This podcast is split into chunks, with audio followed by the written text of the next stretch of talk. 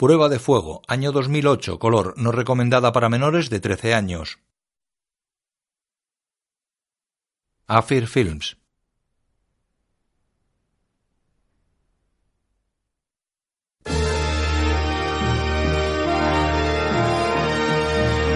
Samuel Goldwyn Films.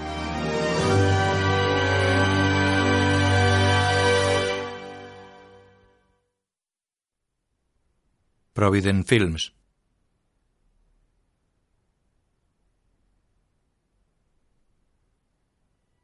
Carmel Entertainment. Sergood Pictures. Las voces se escuchan en off sobre imágenes de un dormitorio infantil. Hace 25 años. Bueno, cielo, es hora de dormir. Mamá, ¿puedes decirle a papá que venga a roparme? No, está trabajando en la estación de bomberos. Mañana por la noche. Mamá, quiero casarme con papá.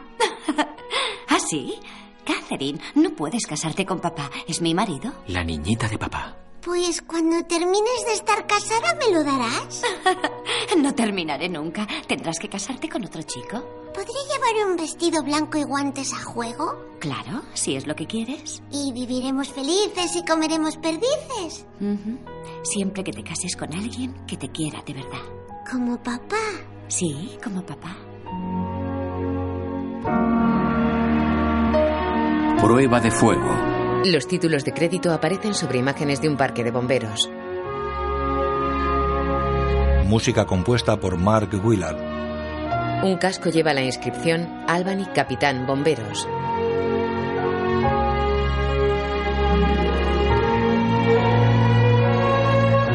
Director de fotografía Bob Scott.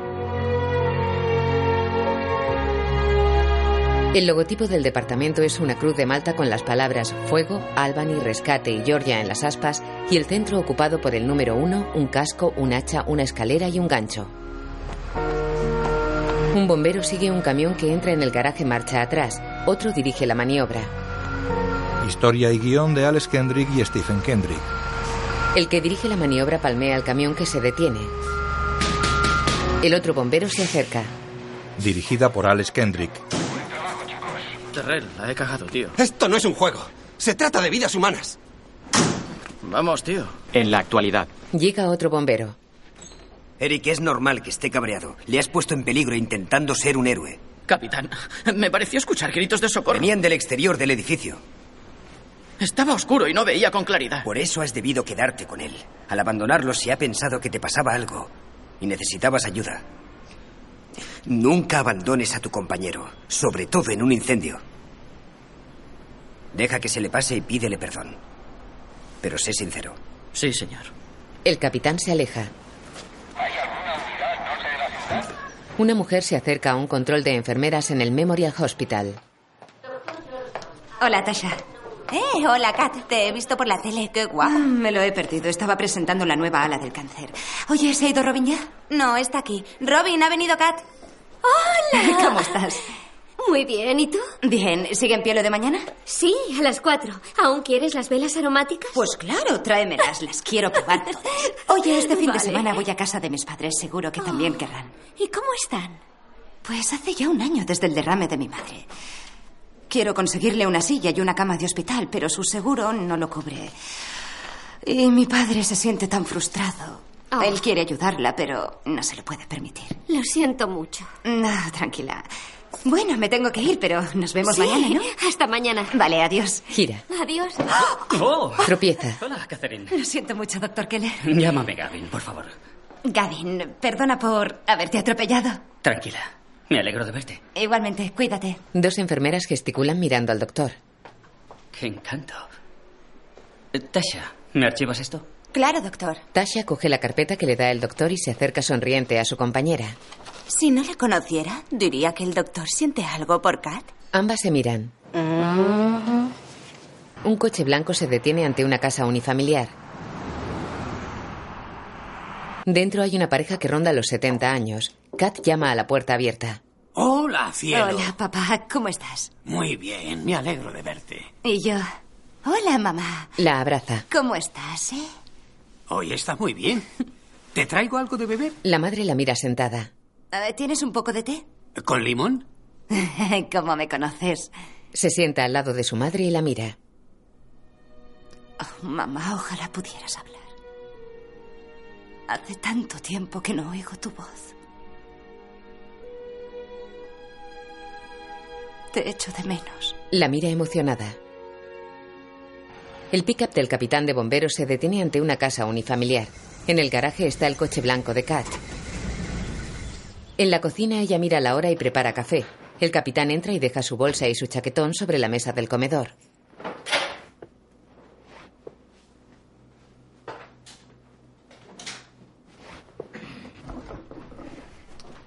¿Ya has desayunado? Sí. Él coge leche del frigorífico. ¿El qué? El último bollo y un yogur. Él busca por los armarios y ella devuelve la leche a la nevera.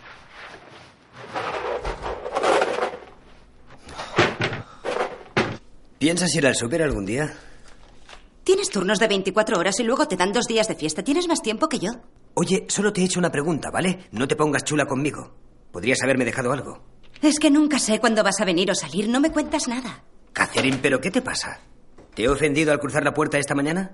No, pero no puedes esperar que trabaje a diario y encima haga la compra mientras tú te pasas el día en internet o soñando con comprarte un barco. Tú decidiste coger ese empleo. No tienes que trabajar en horario completo. Necesitamos el dinero, sobre todo desde que ahorras casi todo el sueldo para un barco que no necesitamos. Tienes ahorrados 24 mil dólares cuando tenemos tantas cosas que arreglar en casa.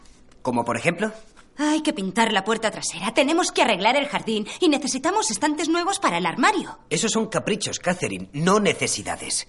Es distinto. Si quieres gastar tu dinero en eso, vale tú misma, pero hace años que ahorro para el barco y no puedes quitármelo. Ah, ¿Qué más da? No tengo tiempo para esto. Se va. Y cierra la puerta cuando salgas. Come un pequeño bollo. Hace pesas en un gimnasio. A su lado hay un hombre de raza negra en un banco de pectorales.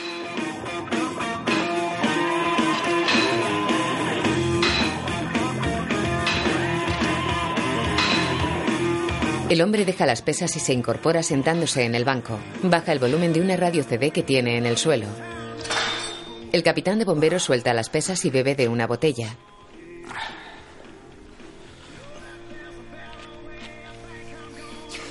No estamos bien, Michael. ¿Cómo es posible que me respeten en todas partes menos en mi propia casa? A mí también me ha pasado. Y sé que es algo muy duro. ¿Y qué hiciste? No es que mi matrimonio estuviera roto. Es que yo no lo hacía bien. ¿Qué quieres decir? Michael mira una máquina del gimnasio. Esa cinta no está rota. Pero si no aprendes, no sabrás utilizarla. ¿Crees que necesito un consejero? Creo que todo el mundo necesita un consejero. Mira, no, tío. No pienso ir a contarle a un extraño cosas que no son asunto suyo en absoluto. De acuerdo. Catherine tiene que respetarte. Pero las mujeres son como una rosa. Si las tratas bien, florecen. Si no, se marchitan. ¿Quién te ha dicho eso? Mi consejero. El capitán le tira la botella. Una vela está encendida en casa de Kat. En la cocina el capitán abre una caja de pizzas.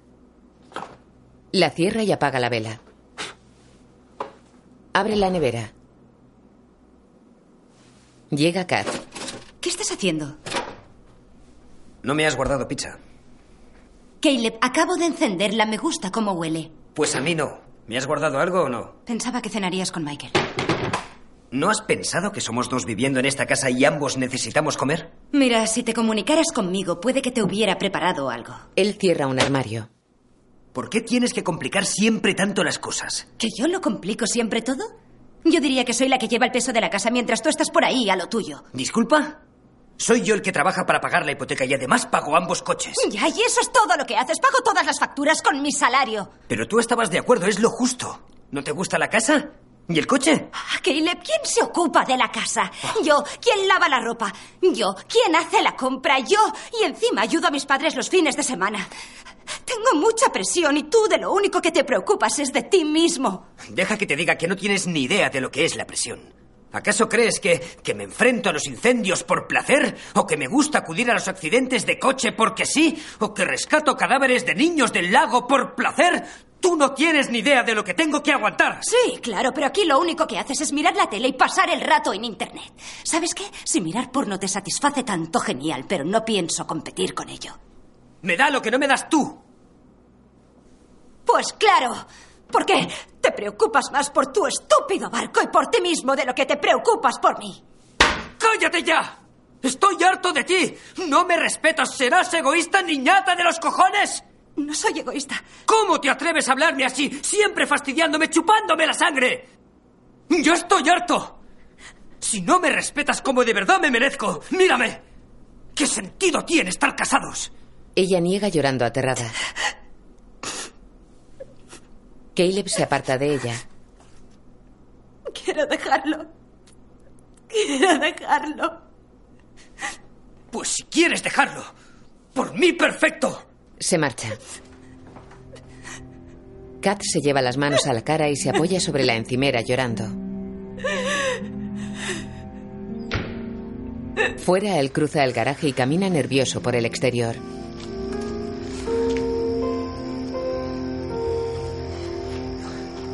Patea el cubo de basura. Lo agarra y lo lanza contra la pared de la casa.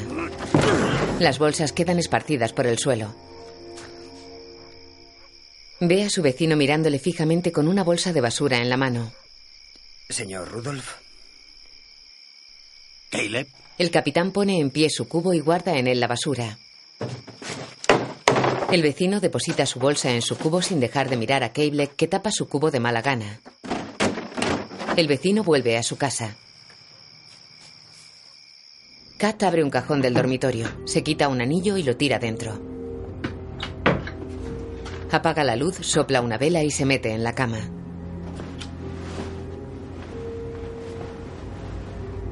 Caleb llega irritado a otro dormitorio. Retira la colcha, se quita los zapatos y cierra la puerta de golpe.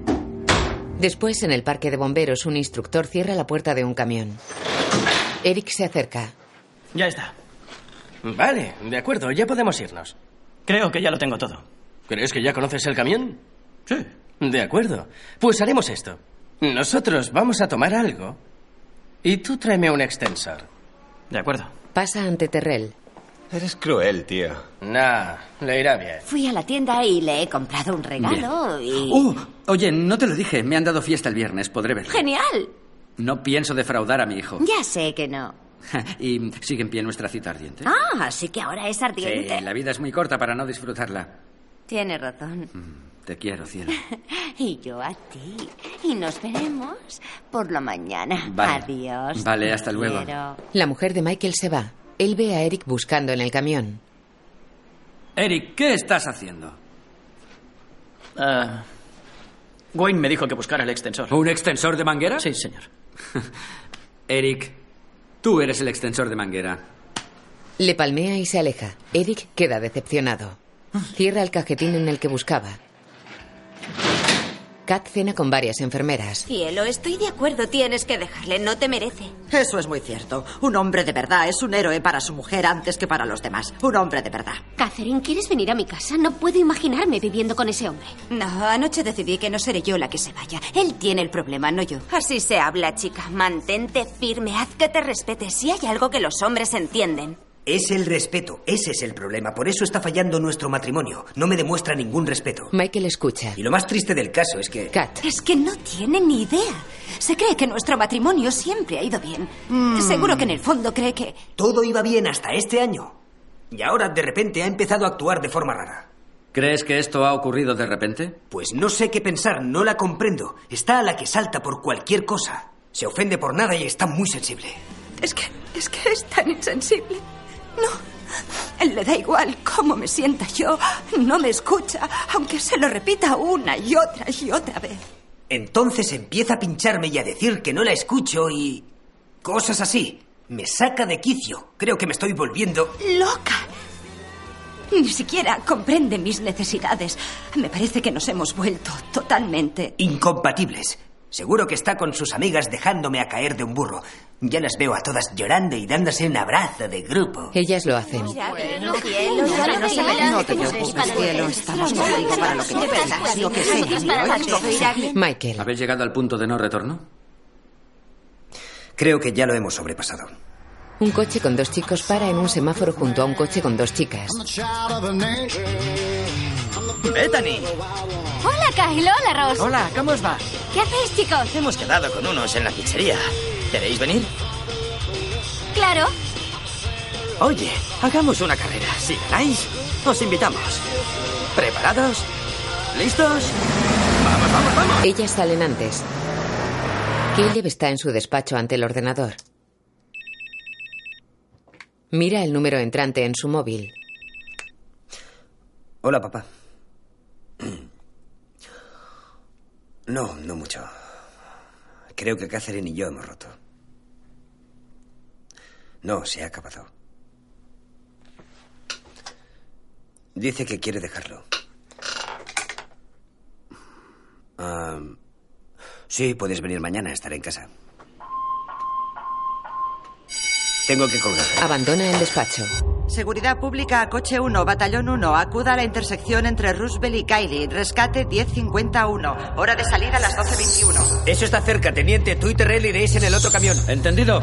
Vamos. En el garaje los bomberos se ponen sus uniformes. Suben a los camiones. Bueno, vamos, chicos. Dos camiones van al lugar antes indicado por la megafonía.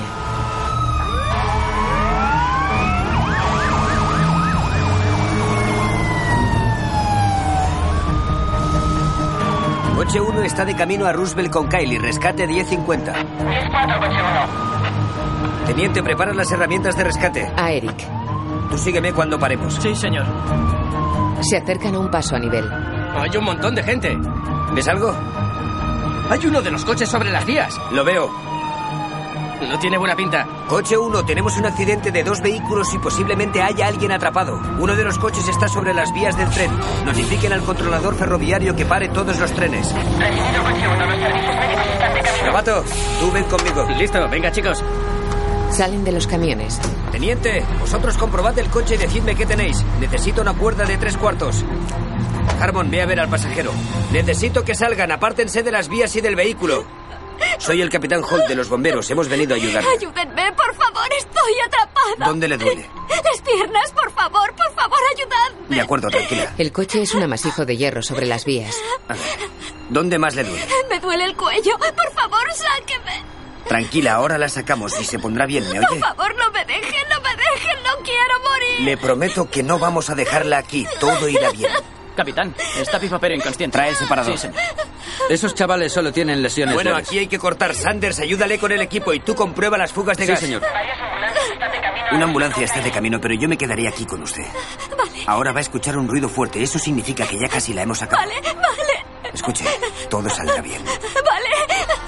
Miran al horizonte. Capitán, ¿eso ha sido un tren? Sí, se acerca un tren.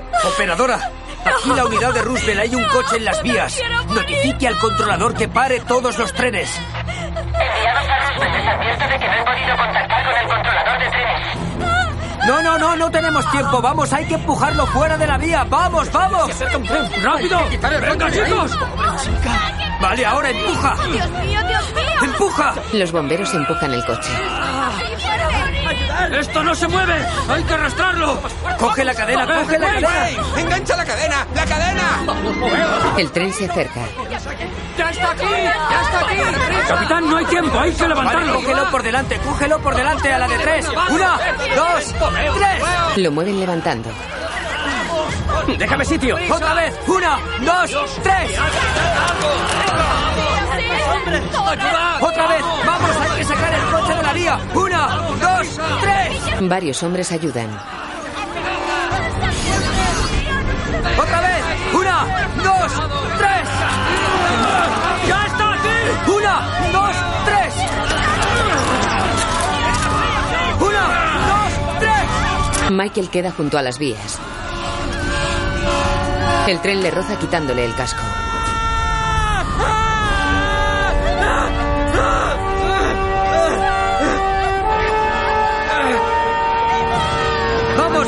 Las herramientas. Tú, ayúdale. ¡Rápido! Cuidado con esa chatarra. Tranquila, se pondrá bien. Lo hemos logrado. Son unos héroes. ¡Lo han conseguido! El tren se detiene pasados unos metros.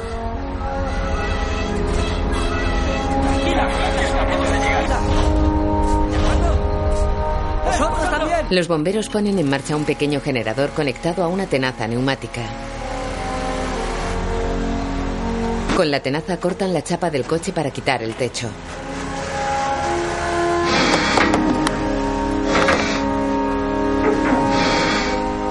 Michael se sienta abatido en el suelo y apoya la cabeza sobre las manos cruzadas.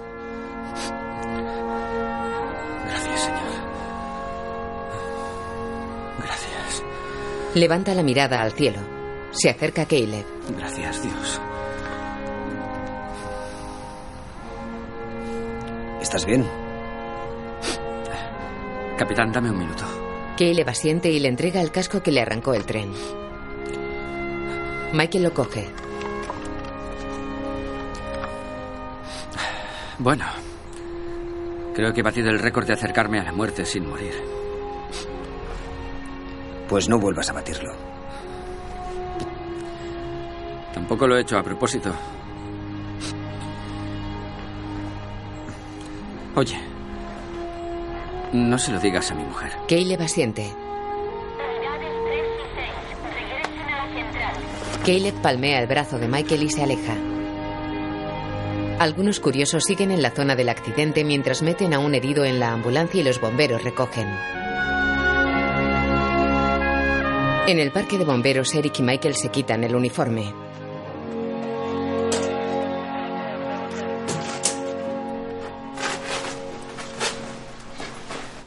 Teniente. ¿Sí? Lo que ha ocurrido y no suele pasar, ¿no? ¿Arriesgar la vida? Sí. Que un tren casi me mate es la primera vez. ¿No le da miedo morir? No, porque sé a dónde ir. Pero no quiero morir por culpa de un tren. Ven a ayudarme a hacer la cena. Sí. Eric y Michael se alejan. Terrell se cruza con Caleb. Capitán, espere un momento. ¿Sabe dónde acabará? ¿Hablas de mi carrera? No. Si cree en el cielo y el infierno. No lo sé. Cuando muera acabaré bajo tierra y allí me quedaré. Michael y tú estáis muy seguros, pero solo uno lleva la razón. Ese soy yo. ¿Cómo lo sabes? Puede que no estés de acuerdo con él, pero ambos sabemos que es mejor que nosotros. Después, Caleb está en su casa sentado con sus padres. Hijo, ¿cuánto hace que estáis así? No lo sé, papá. Ya nos habíamos peleado antes, pero es que ahora parece que siempre está enfadada conmigo. Solo entro por la puerta y ya está cabreada por lo que sea. ¿Le has dado motivos para enfadarse? Catherine suele ser muy razonable. Aunque le haya salvado la vida a dos personas en el trabajo, si no estoy para lavar los platos, soy un marido terrible. Pero también necesita que la ayudes en la casa. Ayuda a sus padres cada fin de semana. No puede ocuparse de todo siempre. Te estás poniendo de su parte. Trabaja cada día. Hace lo que puede. Mamá, no necesito que me digas que lo hago todo mal. Ya está Catherine para eso. Yo no soy el problema, es ella. Solo digo que si trabaja... Cheryl, Cheryl, deja que hable Caleb. Quiero saber cómo se siente. Papá, ¿puedo hablar un rato contigo a solas? Caleb, solo quiero ayudarte con Catherine. Papá. Cariño, iremos a dar un paseo. Tranquila. De acuerdo. Caleb y su padre caminan junto a un lago. Papá, ¿por qué has tenido que venir con ella? Caleb, es mi mujer y es tu madre. Nadie te quiere más que ella. Pero es que siempre me está corrigiendo, desde que era un niño. No estoy equivocado. Hijo, si esperas una madre perfecta, me temo que no existe. Pero es una buena mujer y ahora la quiero más de lo que la he querido jamás. No digo que no la quiera, pero es que me, me, me saca de quicio. ¿No te has fijado cómo ha cambiado en los últimos dos años? Sí, te trata mejor. Pero también has tenido que aguantar mucho. Y ella también. Papá, me alegro de que no os separarais, pero la verdad es que lo habría entendido. ¿Sabes por qué no lo hicimos? Pues no. ¿Sabía que no encontraría a nadie mejor? Para nada. Caleb, Dios vino y nos ayudó A ambos. ¿Dios? ¿Él se lleva todo el mérito? ¿Acaso te molesta? Tú siempre has creído en Dios. Si Dios existe, papá, no le preocupo ni yo ni mis problemas. Te equivocas. Y de hecho se preocupan mucho. ¿Y dónde ha estado todo este tiempo? Ha estado ayudándote, pero no te has dado cuenta. No es que te hayas mostrado muy abierto a él. El padre ve una cruz de madera y varios pequeños troncos de madera clavados en la tierra. ¿Qué sitio es este? Había un campamento de verano en el lago. Esto debe formar parte de él. Hijo, antes yo era igual que tú. Dios no me importaba, pero ya no soy el mismo. Jamás entendí por qué Jesús tuvo que morir por mis pecados. Papá, papá, no, por favor. Oye, ya hablamos de todo esto el mes pasado. Me alegro de que esta nueva fe os vaya bien a mamá y a ti, en serio. Pero a mí, eso no me va. Se aleja de su padre. Caleb, ¿sientes en el corazón que quieres salvar tu matrimonio? Puede si Catherine quisiera, pero no quiere. Quiere divorciarse. ¿Y tú también lo quieres? Solo quiero paz.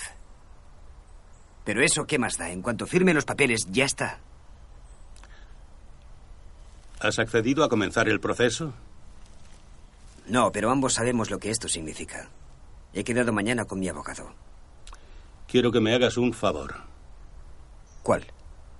Que detengas el proceso de divorcio durante 40 días. ¿Por qué? Voy a mandarte algo por correo. Algo que tardarás 40 días en cumplir. ¿Qué es? Lo que salvó mi matrimonio. Si se trata de algo religioso, mejor que no me lo mandes. Piensa que es un regalo de tu padre. Tómate un día para cada cosa y espera a ver qué pasa. Por favor, hijo, si no tienes otros motivos, hazlo por mí. Te lo pido como padre. ¿40 días? 40 días. Siempre me ha preocupado.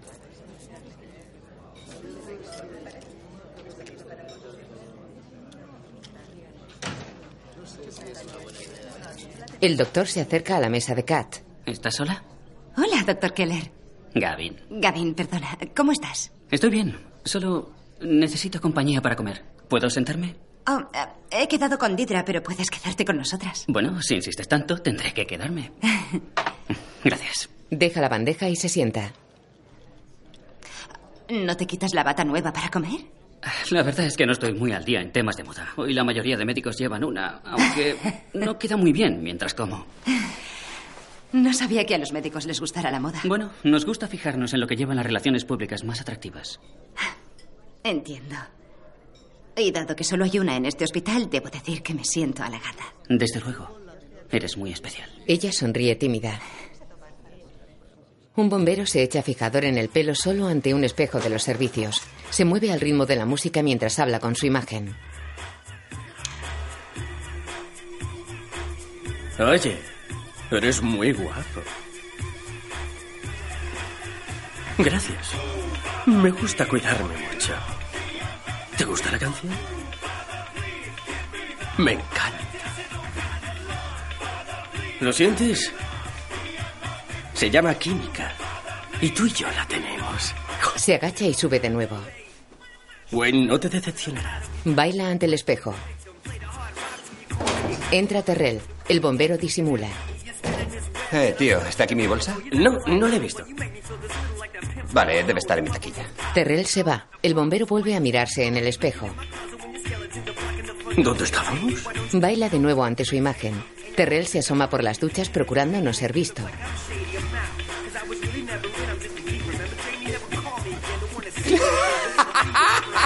¡Tío, vamos! ¡No tiene gracia! ¡No es un espectáculo! ¡Es mi momento! ¡Terrell! Terrell se va. Caleb está con Michael. ¿40 días? ¿Lo sabe Catherine? No pienso decírselo. Si quiere pedir los papeles, que lo haga. El divorcio es duro, tío. Bueno, si estamos mejor. Pero, Caleb, hay que conseguirlo de la forma adecuada. ¿A qué te refieres? ¿Sabes lo que significa ese anillo? ¿Que estoy casado? Sí, y que has hecho un juramento de por vida. El anillo se pone al jurar los votos. Lo triste es que cuando la mayoría de gente dicen lo bueno y en lo malo, en realidad solo hablan de lo bueno. Catherine y yo estábamos enamorados al casarnos, pero hoy somos dos personas diferentes, ¿entiendes? La pareja ya no funciona. Caleb, la sal y la pimienta son muy diferentes.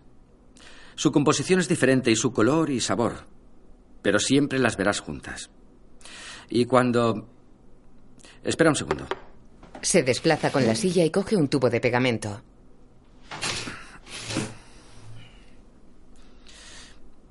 ¿Qué haces? Michael aplica el pegamento al pimentero. Michael. Oye, ¿por qué haces eso? Michael pega el salero al tarro de la pimienta. Caleb, cuando dos personas se casan, es en lo bueno y en lo malo, en la riqueza y la pobreza, en la salud y en la enfermedad. Eso ya lo sé, pero los matrimonios no son ignífugos, a veces te quemas. Pero ignífugo no significa que el fuego no te toque. Solo que cuando se acerca eres capaz de resistirlo. Caleb coge los tarros. No tenías que pegarlos. No lo hagas. Si los separas ahora, uno de ellos se romperá. No soy el tío perfecto, pero soy mejor que la mayoría. Si mi matrimonio fracasa, no es solo por mi culpa. Pero te he visto entrar en edificios ardiendo para salvar a unos extraños. Y vas a dejar que tu propio matrimonio arda sin más. Michael, eres mi amigo. Y dejo que hables con franqueza sobre este tema. Pero no te pases. Se levanta y se aleja. Michael queda pensativo.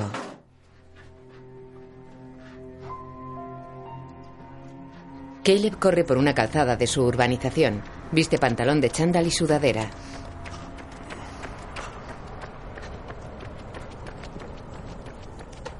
Coge el correo de su buzón. Mira extrañado un paquete y camina hacia su casa. Dentro deja las cartas y abre el paquete. Saca un cuaderno con tapas de piel, lo abre y lee. Reto de amor. La voz de su padre sigue en off. Hijo mío, este viaje de 40 días no puede tomarse a la ligera. Es un reto y un proceso difícil, pero muy edificante. Si te comprometes a cumplir con esto a diario, los resultados podrían cambiarte la vida y el matrimonio. Considéralo un reto de aquellos que lo han conseguido antes que tú. Caleb pasa la página. Día 1. La primera parte de este reto es muy sencilla. A pesar de que el amor es comunicación en sus numerosas formas, nuestras palabras a menudo reflejan lo que hay en nuestro corazón. Durante el resto del día no le digas nada negativo a tu mujer. Si surgiera la tentación, opta por no decir nada. Mejor no decir algo de lo que luego te arrepientas. Sé rápido en escuchar, lento en hablar y más lento en enfadarte. Santiago 1.19. Caleb cierra el cuaderno y mira al techo suspirando. Coge el sobre que lo envolvía y se va del salón.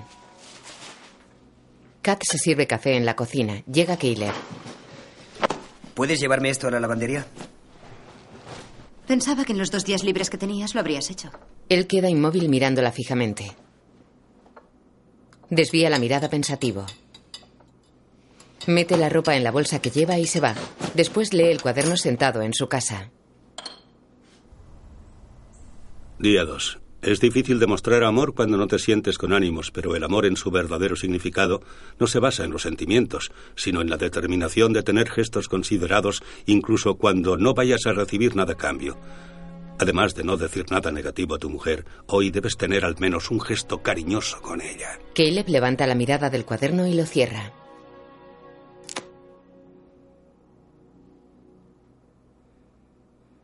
Por la mañana, Caleb sirve café en la cocina. Deja la taza en la encimera sobre un mantel individual y junto a un azucarero.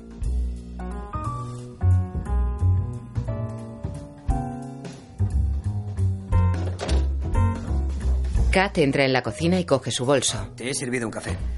No tengo tiempo de tomármelo. Se va. Él la mira furioso y cierra un armario. Queda en jarras pensativo. Tira la taza al fregadero. Vacía la cafetera en el fregadero. Luego se lava la boca con el cuaderno en la mano. Día 3. Cuando inviertes tiempo, dinero y energía en algo, se convierte en algo importante. Es difícil que te importe algo en lo que no estás invirtiendo nada. Además de ahorrarse los comentarios negativos, cómprale algo a tu mujer que demuestre que hoy has pensado en ella. Quisiera encargar unas flores o algo para mi mujer. Por teléfono. No, no importa. Claro, ¿cuánto cuesta? 45. ¿No tiene algo más barato? Sí, sí, eso está mejor. Me quedo con el de 25.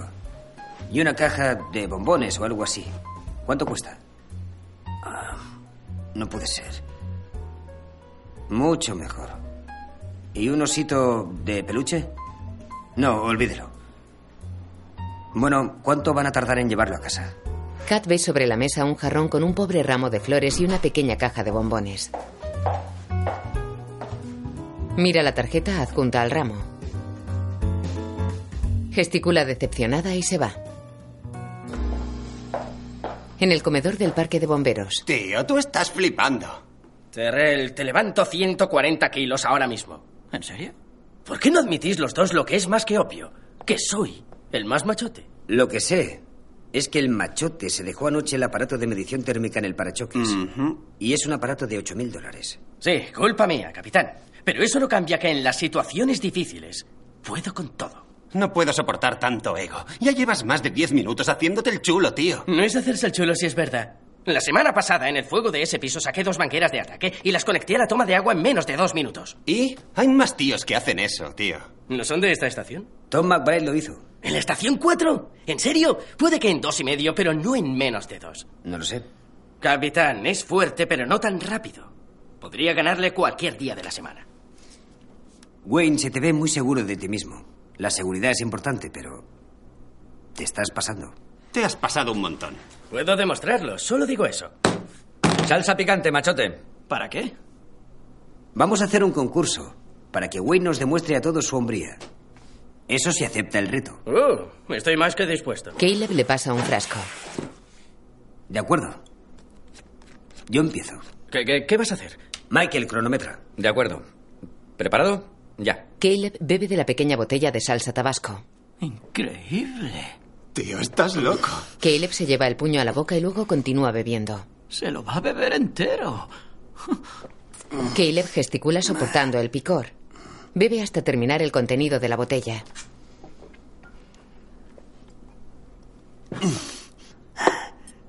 Veintitrés segundos. Caleb cierra los ojos con fuerza. Bueno, tío, te toca. De acuerdo. Es impresionante. Pero lo haré en menos de 20. Cronometra. Por supuesto que sí. ¿Preparado? Señoritas. Ya. Wayne bebe de su botella de salsa picante roja. ¡Ah, ¡Pica! ¡Vamos, Wayne! Tienes que bebértelo. Sigue bebiendo. ¡Ah! Vamos, bébetelo, tío. 14 segundos, Wayne. Vamos. ¡Quema! ¿Quién es el machote ahora, eh? Bebe. ¿No había dicho que podía con ello? Deja media botella. ¡Ah! ¡Me arde la boca! Wayne se va. ¿Cómo lo has hecho, tío? Tú también podrías hacerlo. Sustituyéndolo por zumo de tomate. es Muy un bueno, clásico. ha sido genial. Doctor Anderson. Hola, solo quería recordarle que tiene una entrevista en 10 minutos. Catherine, gracias. No la he olvidado. Y felicidades por el premio de investigación contra el cáncer. Muchas gracias. Kat coge su móvil. Dígame. Hola, soy Caleb. Quería saber qué tal te iba. ¿Quería saber qué tal me iba? ¿Por qué? Bueno, por si necesitas algo. Él tiene el cuaderno en la mano. ¿Me has llamado por si necesito algo? Sí, sí. ¿Necesitas que haga algo antes de ir a casa o que compre algo para mañana por la mañana? Caleb, nunca me preguntas esas cosas. ¿Qué ocurre? Solo quería saber si necesitabas algo. Ya está. No, nada. Vale. De acuerdo, pues. Adiós. Desconcertada, Catherine se acerca al control de enfermeras. Día 4. Cierra el cuaderno, lo mete en un armario y se va. En el hospital. Hola, Kat. ¿Cómo te va, guapa? Estoy confundida. Mi marido está muy raro. ¿Qué le pasa? Pues... Últimamente me ha hecho el café, me ha comprado unas flores penosas y hace nada me ha llamado para ver si estaba bien. ¿En serio? Sí. Yo te diré lo que pasa. Te está haciendo la pelota para el divorcio. ¿Por qué iba a hacerlo?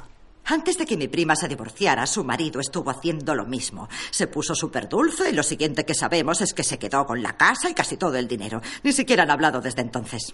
Que no te tome el pelo, cielo. Catherine queda pensativa y decepcionada. Caleb está sentado ante el ordenador. El ruido le sorprende. Cierra pantallas y apaga cuando Kat entra en el salón. Disimula mirando una revista. Ella deja el bolso y se acerca a él leyendo los sobres del correo. ¿Has limpiado el historial? ¿Qué? Si has borrado el historial para que nadie sepa qué has estado viendo.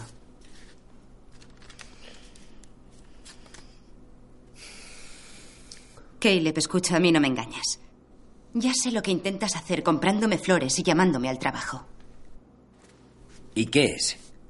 Veré al abogado la semana que viene y no creas que me voy a tragar el papel de bonachón que has adoptado. ¿De qué puñetas hablas? No te daré ni un centavo más de lo que te mereces. Cuando nos divorciemos me llevaré mi parte. ¿Crees que eso es lo que intento? No, sé que es eso lo que intentas. Pues te equivocas.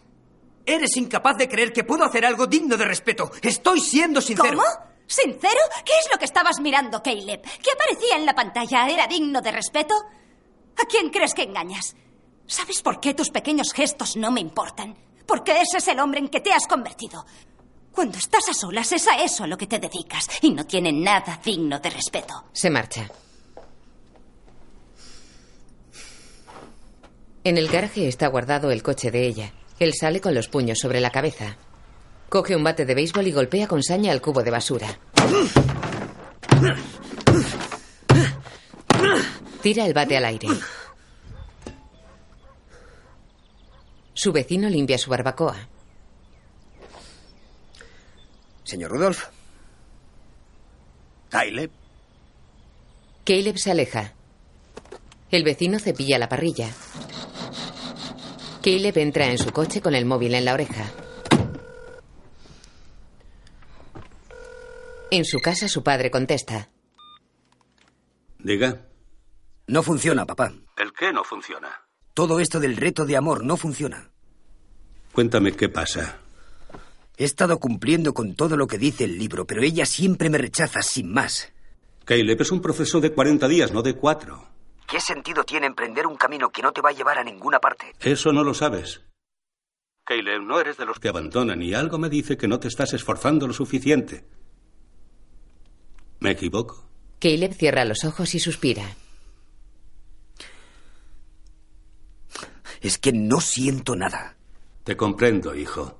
Pero no se trata de sentimientos, es cuestión de decisión. No puedes darte por vencido. Sigue cada paso, cada día. Sí, papá.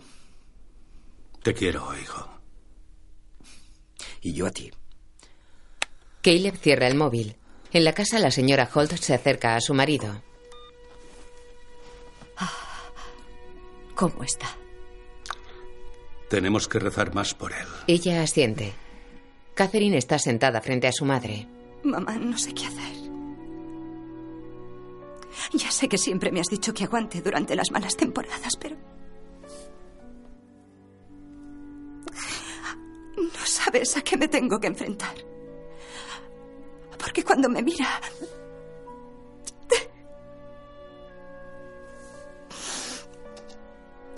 Es que me hace sentir tan humillada. Y ni siquiera se lo imagina. Cuando he dejado de ser suficiente para él. En su casa, Caleb se sienta ante el ordenador, lo enciende y espera.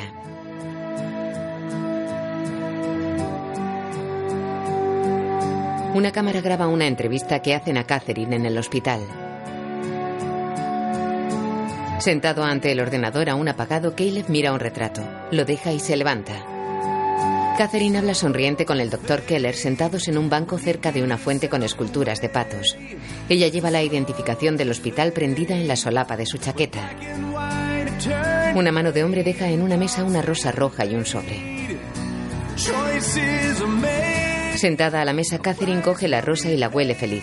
Lee la tarjeta y sonríe abiertamente. El doctor Keller y ella hablan y ríen cerca del control de enfermeras. Una señora que ronda los 60 años observa la escena. Michael atiende una barbacoa en el jardín del parque de bomberos. ¿Por qué día vas? Caleb tiene el cuaderno. El 18. ¿Y? Y es muy difícil. Cada día tengo que añadir una nueva condición a mi forma de comportarme. ¿Por ejemplo? Pues, mira, el día 16 tenía que rezar por ella, aunque me lo salté un poco. El 17 tenía que escucharla. Y el 18 tengo que estudiarla. ¿Estudiarla? Sí, escucha. Lee. Cuando un hombre intenta ganarse el corazón de una mujer, la estudia, se aprende sus gustos, qué le disgusta, sus costumbres, pero cuando la consigue y se casan, a menudo deja de aprender sobre ella. Si el aprendizaje antes de casarse se compara con el título de educación secundaria, debería seguir aprendiendo hasta que se saque la licenciatura, luego un posgrado y finalmente el doctorado. Es un viaje que dura toda la vida y que lo une cada vez más a ella. Me gusta el concepto, jamás lo hubiera visto de esta forma. ¿Y tú? ¿Estudias a Tina? Sí, pero no creo que tenga una licenciatura. Cuéntame más sobre eso de estudiarla. Dice que tengo que preparar una cena con velas y que le haga una serie de preguntas. Te aconsejo que vayas a por todas. ¿Cómo? Hazlo a lo grande. Cocina o compra comida en un buen sitio. La llevas a casa. Saca la vajilla buena, las copas, música, de todo. Haz que sea inolvidable. Terrell y Wayne en el comedor del parque. ¿Pero qué dices, tío? Si no has tenido una cita en un año. Soy como un buen vino. Necesito 35 años para alcanzar la perfección, pero la que se lleve a Wayne Floyd se lleva toda una joya. Querrás decir un perla. No, soy 110 kilos de puro amor. Lo que necesitas para que funcione un matrimonio es romanticismo. Y eso sale de aquí. Tío, eso es fácil de decir cuando no has estado casado. Es más duro de lo que parece, tío. Cuando tenga todo un bellezón colgado del brazo, ya te enseñaré lo fácil que es. Tío, lo único que vamos a ver colgado de tu brazo es una bolsa de pollo frito. Caleb se acerca a Wayne. Era zumo de tomate. Le palmea el hombro y se aleja. Wayne mira extrañado a Terrell. Wayne se incorpora de la cama en el dormitorio comunitario. ¡Zumo de tomate! ¡Tío, qué putada! ¡Qué putada! ¿Qué pasa? ¡Que yo me bebí el picante y él solo un zumo de tomate! ¿Y ahora lo has pillado? ¿Sabes lo que duele eso? ¡A dormir, Wayne! ¡Tendrás serias consecuencias! ¡Cállate! Ya verás. Se acuesta. Ha estallado la guerra. Alguien se va a comer un bocadillo de sopapos. Caleb enciende dos velas colocadas sobre la mesa preparada para la cena. También hay candelabros encendidos sobre el aparador. Él mira la hora.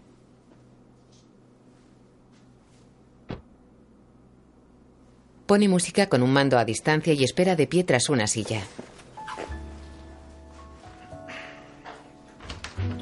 Kat entra en la casa. Se fija en la mesa y cierra la puerta despacio. Él espera. Ella mira confundida.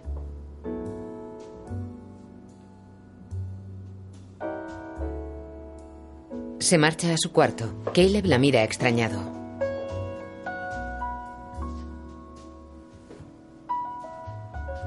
Kat deja su bolso sobre la cómoda y se apoya en ella.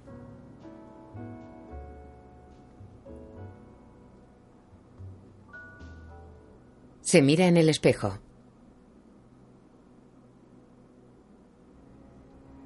Vuelve al salón decidida.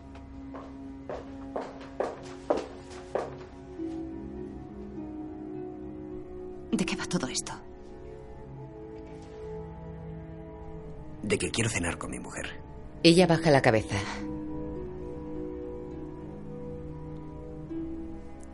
Voy a dejarte una cosa muy clara. Yo ya no te quiero. Se aguantan la mirada. Ella se va. Caleb queda furioso e impotente.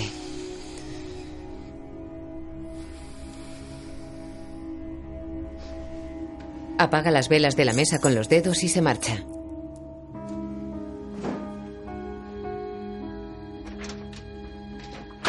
Sale de su casa y se abrocha la cremallera de su cazadora mientras pasea nervioso.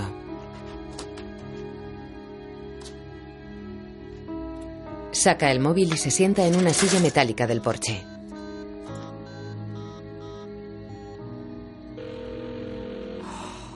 Su padre coge el teléfono en su casa. Es mi hijo. Esto es lo más difícil. Hola, Caleb. Hemos acabado. No voy a seguir con esto. Lo he intentado y no hay nada que hacer. No vale la pena. Lo comprendo, hijo, pero estás a medio camino. Para nosotros también fue lo más difícil. Al menos mamá te dio esperanzas. A mí no. Hubo un punto en el que tampoco las teníamos. Nuestro matrimonio casi se rompe, Caleb. No eres capaz de distinguir lo que sientes, pero ella ha visto que lo intentas. No, a ella no le importa, papá. Esto no significa nada para ella. Lo he intentado.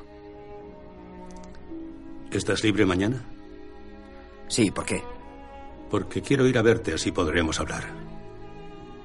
No tienes por qué hacerlo. Pero lo deseo, hijo. Me gustará ir. De acuerdo. Caleb baja el teléfono y queda abatido sobre la silla.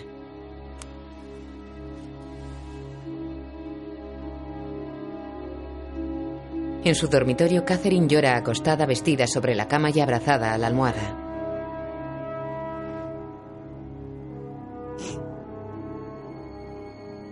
Después, de día, Caleb pasea con su padre por el bosque cerca del lago. Papá, te seré sincero. Me sabe mal que hayas conducido cuatro horas solo para verme. Quería hacerlo. He tenido tiempo de pensar y rezar. ¿Y eh, por qué día vas? ¿Por el 20?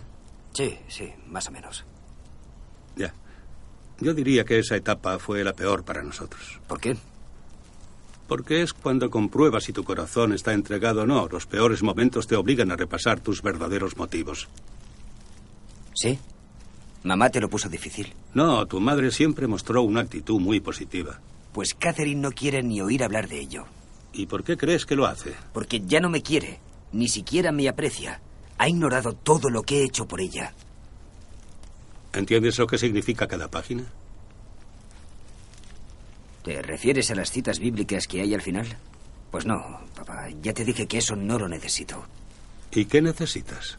Pues que Catherine se enfrente al hecho de que estamos a punto de divorciarnos. Intento evitarlo, pero no puedo hacerlo yo solo. Puede que sea verdad, pero necesitas algo más. Si vas a decirme que necesito a Jesús, ahórratelo. No necesito una muleta para seguir con mi vida. Pero Jesús es mucho más que una muleta. Se ha convertido en la parte más importante de nuestras vidas. ¿Por qué siempre dices lo mismo? ¿Es lo más importante? ¿Y cómo, cómo es eso? Cuando me di cuenta de quién era yo y de quién era él, comprendí que le necesitaba.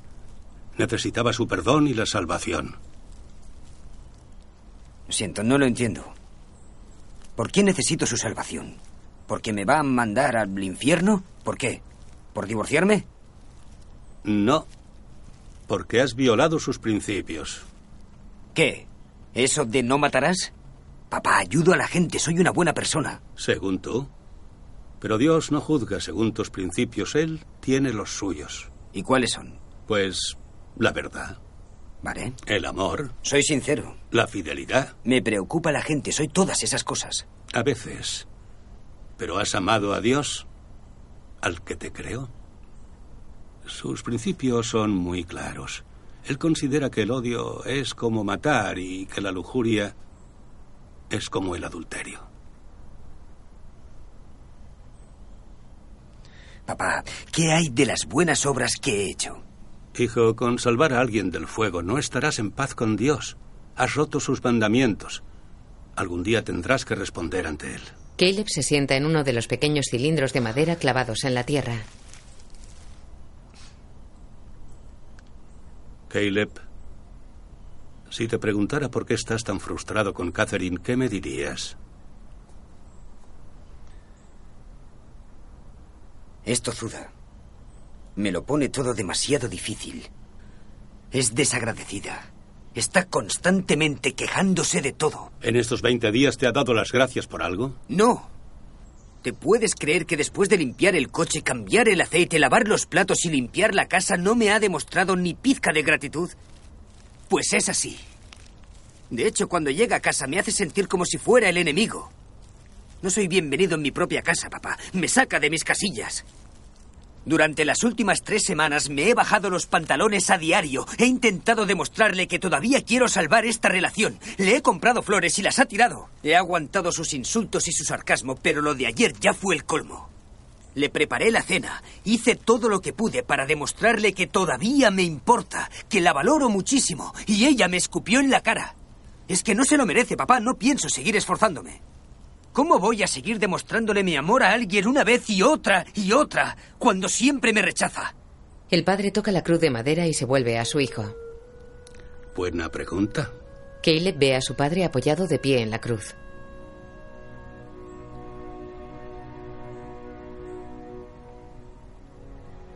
Eso no es lo que yo hago. Ah, ¿no? No, no se trata precisamente de eso. Hijo, dices que sabes lo que es dar amor una y otra vez y que te rechacen constantemente. Caleb, la respuesta es que no puedes quererla porque no puedes darle lo que no tienes. Yo no pude amar sinceramente a tu madre hasta que entendí lo que era el amor en realidad. No se trata de recibir una recompensa a cambio. Yo tomé la decisión de amar a tu madre, se lo mereciera o no. Hijo, Dios te quiere aunque no te lo merezcas. Aunque le hayas rechazado o le hayas escupido. Dios mandó a Jesús a morir en la cruz y a recibir el castigo por tus pecados. Porque te quiere. La cruz me resultaba ofensiva hasta que la cogí. Pero cuando lo hice, Se agacha junto a su hijo. Jesucristo me cambió la vida. Ese fue el momento en el que empecé a amar a tu madre. Hijo, yo no puedo solucionártelo. Es algo entre tú y el Señor. Pero te quiero demasiado como para no decirte la verdad. ¿No te das cuenta de que lo necesitas? Caleb asiente. ¿No te das cuenta de que necesitas su perdón?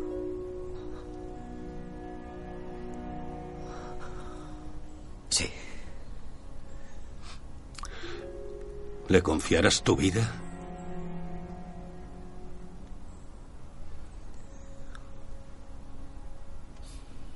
Caleb mira a su padre y asiente. Se abrazan. La cruz de madera está clavada en el suelo a corta distancia del círculo formado por los pequeños troncos de madera. La imagen funde a negro. Caleb se acerca a Michael en el parque de bomberos. ¡Hora de los gofres! Oye, tío, necesito hablar contigo. ¿Sobre qué? Pues, Eh, capitán. Creo, creo que Bishop nos ha gastado una broma. El salero está pegado al pimentero. Eh, pásamelos. gracias. No olvides limpiar la cocina después de desayunar. Sí, señor. Eric vuelve a la cocina. ¿Querías decirme algo? Se trata de tu fe. ¿Mi fe? Sí. ¿Qué le pasa? Pues ahora creo. ¿Qué crees? Sí, creo. ¿Quieres decir que te gustaría creer? Te digo que creo. ¿Pero del todo? Del todo. ¿Por qué no puedes creer a medias? Tienes que darlo todo, tío. De verdad, ahora creo del todo. ¡Oh, Caleb, es increíble, tío! Eres mi hermano. ¿Soy tu hermano? Sí, tío, eres mi hermano de madre distinta, pero ahora tenemos el mismo padre. ¿Qué? Ah, ya te lo contaré luego. Es increíble. ¿Lo sabe Catherine? Ah, no. No, no creo que le importe en estos momentos. Lo del reto de amor no está funcionando. Pero aún no has terminado, ¿no? No, estoy en el día 21 de 40. Pero siendo sincero, hasta ahora no me había esforzado mucho. Eso cuenta. Una mujer sabe cuando no estás siendo sincero. Es totalmente cierto. Deja que te haga una pregunta. Adelante. ¿Cómo es que os va tan bien con Tina? ¿Por qué os ha resultado tan fácil? No siempre ha sido tan fácil. El matrimonio es esfuerzo, tío. Tina es una esposa increíble, pero también hemos aprendido a las malas. Bueno, al menos no has tenido que enfrentarte al divorcio. Ojalá fuera verdad. ¿Qué quieres decir? ¿Tina y tú habéis pasado por eso? Tina y yo no, pero sí con mi primera esposa. Michael agacha la cabeza. Caleb mira incrédulo hacia la cocina y a su compañero. ¿Qué? ¿Ya estuviste casado antes? Durante un año terrible. Me casé y luego me divorcié, siempre por los motivos equivocados. Pensaba que estaba siguiendo a mi corazón. Llevamos trabajando juntos cinco años, jamás me lo habías contado. No es que esté orgulloso. Fue antes de que entregara mi vida al Señor. Solo me importaban mis derechos y mis necesidades. Tío, le arruiné la vida. Y cuando le entregué la vida a Dios, volví a buscarla, pero se había vuelto a casar. Créeme cuando te digo que tengo una gran cicatriz. Dios creó el matrimonio para siempre. Por eso debes cumplir con tus votos con Catherine. Tienes que pedirle a Dios que te enseñe a ser un buen marido. No solo escuches a tu corazón porque es fácil de engañar. Tú tienes que guiar a tu corazón. Caleb mira fijamente a su compañero, mientras Catherine está sentada a una mesa en el jardín del hospital. Está siendo muy duro para mí, ¿sabes? Ayer vi a mis padres y... Mi madre no está muy bien. Es increíble lo mucho que un derrame puede cambiarte la vida. Parece como si estuviera atrapada. Sabes si mi padre hace lo que puede por comunicarse, pero también le cuesta mucho. Keller está con ella. Catherine, lo siento mucho. Se te ve muy unida a ellos. Es verdad. Me tuvieron de mayores. Es como si fueran mis abuelos. Entonces te mimaron. Oye, no, creo que no he salido tan mal. Pues claro, pueden estar orgullosos. ¿Sabes? Eres un buen tío cuando quieres. ¿Ah, sí? si entrenaras más, podrías ser todo un caballero. Si te ofreces como entrenadora. Oye, ¿y qué necesita tu madre? Pues... Lo principal es una silla de ruedas y una cama de hospital. He hablado con los de material médico RMS, pero son muy caros. Ayudar a tu madre no tiene precio. Eso es. El sacrificio merece la pena. Tienen suerte de tenerte como hija. En el parque de bomberos. No me mires así. Estoy intentando ayudarte. ¿Qué más da la pinta que tiene la cama? Soy yo el que duerme en ella. Tío, ¿y si el jefe entra aquí? Mi cama dice que me tomo mi trabajo en serio. Y la tuya, que tu madre no ha venido esta mañana a hacértela.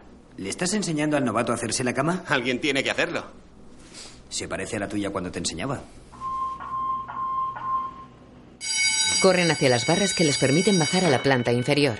Coche 2, coche 1, área 1, batallón 1, respondan en el 209 de la decimoprimera avenida. Edificio en llamas, hora de salida a las 15.32. Michael, ¿lo tienes? ¡Lo tengo! ¡Wayne, lo tengo! ¡Vamos allá! Suben a los coches y salen del parque.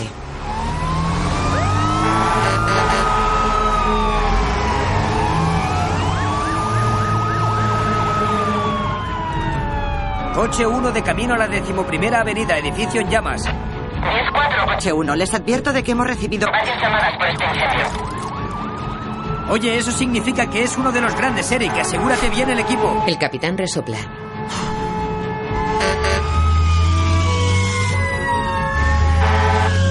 Recuerda, novato, no te separes de tu compañero. Sí, señor. Coche 1 está 1023, residencia de ladrillo con el 30% comprometido. Usaremos una de tres cuartos para el rescate. Somos los de la decimoprimera avenida. Coche 2, traed una manguera. Os advierto de que el coche 1 está en zona de alto riesgo. Entendido. Coche 1, enseguida llegamos. Bajan de los coches. ¡Vamos, chicos! Caleb se acerca a la casa. ¿Vive aquí? ¿Han evacuado la casa? Mi hija está en casa de los vecinos. Escuchen, De acuerdo. vivimos aquí. Por favor, apaguen el fuego. Tranquilo, pero apártense. ¡Deprisa, deprisa! ¡No! Megan, Megan. ¿Y Lacey? ¡Ha vuelto a casa hace rato. ¿Qué? ¿Que no está contigo en casa? No, estábamos hablando por teléfono. Michael se lanza sobre el hombre. ¡No! ¡No puede entrar! ¡Por favor! ¡Tiene que dejarnos trabajar! ¡La sacaremos! Caleb coge un hacha. ¡Venga, vamos! ¡Vamos, chicos! ¡Daos prisa! Los bomberos se ponen máscaras antigas. ¡Vamos, vamos!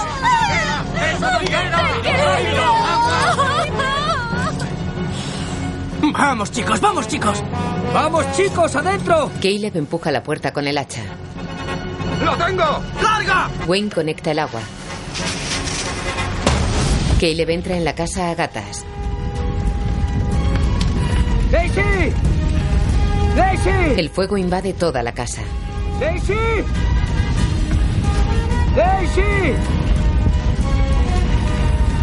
¡Daisy! ¡Adentro, chicos! ¡Vamos! ¡Daisy!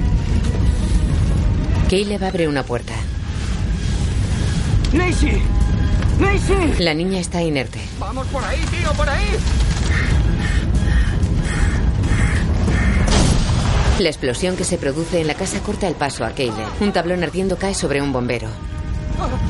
¡Atrás! ¡Vamos, atrás, atrás! Caleb cierra la puerta del cuarto y deja a la niña en el suelo. Coge el hacha y rompe una ventana enrejada. Forcejea con la reja y saca la mano. ¡Un bombero aquí! ¡Un bombero aquí! Vuelve junto a la niña. Se quita el casco y la máscara. Fuera.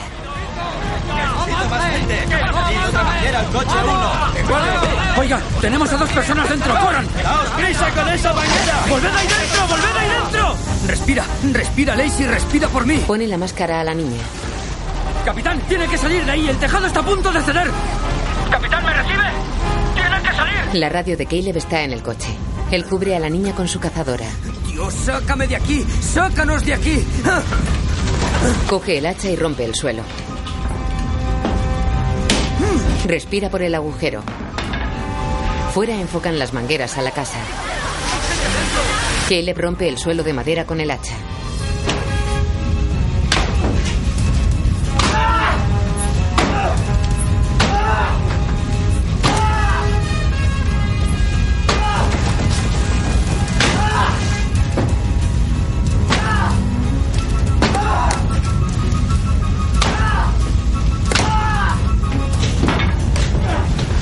Las llamas prenden el techo de la habitación. Caleb coge a la niña y la introduce por el agujero. La deja caer bajo la casa. Luego baja él.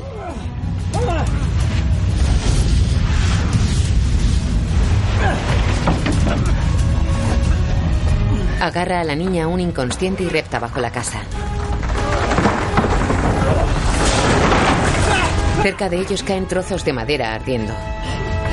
Se arrastra hasta un ventanuco cerrado por una malla metálica.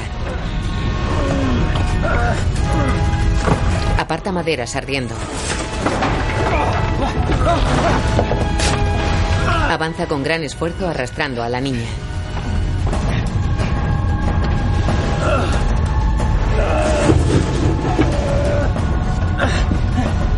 Patea la malla del ventanuco.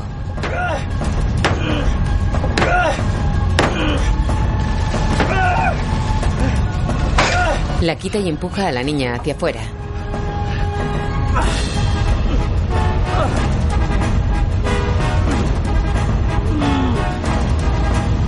¡Ahí están, ahí! Michael le ayuda. ¡Sácala, niña, sácala! Sacan a la niña. Otro bombero arrastra a Caleb tirando de sus brazos. En el hospital, Kat entra en urgencias. Hace falta material de sutura en el box 4. Entendido. Voy a buscar al médico. Caleb está siendo atendido por una enfermera. El doctor Keller está junto a él. Estás fatal. Me siento fatal. ¿Te pondrás bien? Tiene algunas quemaduras de primer grado, pero se pondrá bien. ¿Así que este es su marido? Kat y Keller se miran incómodos. Sí, al parecer tiene un héroe en casa. Mantén el brazo elevado durante 24 horas para que te baje el hinchazón y vuelve tras 48 horas para que te lo veamos. Mejor que no os moleste. Ah, no, no nos molesta, puede quedarse. No, tranquila, mejor les dejo solos. Se marcha. Caleb agacha la cabeza. Ah, voy a por gasas y a por la receta de los analgésicos. La enfermera se aleja. Caleb se mira el vendaje.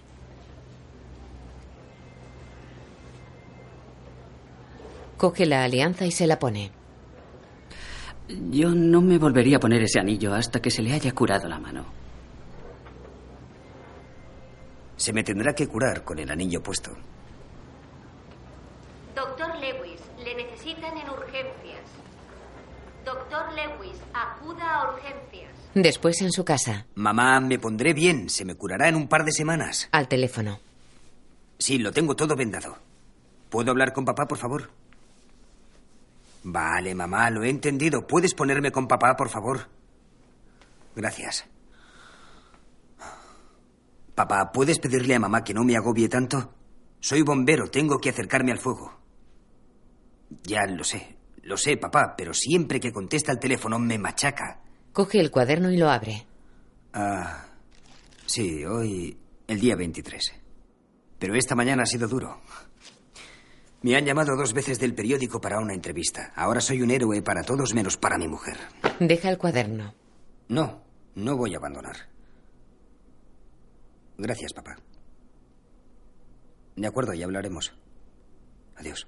Cierra el móvil y queda pensativo sentado en el sofá. Está sentado ante el ordenador. Barcos de pesca y barcos de lujo. En una página de barcos se abre una ventana con una chica.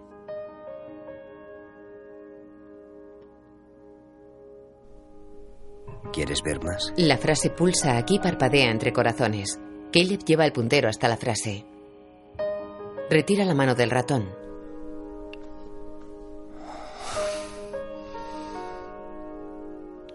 Lo coge de nuevo preparado para clicar. Se arrepiente. Caleb, ¿qué haces? Se levanta y se aleja del ordenador. Gira y mira la pantalla.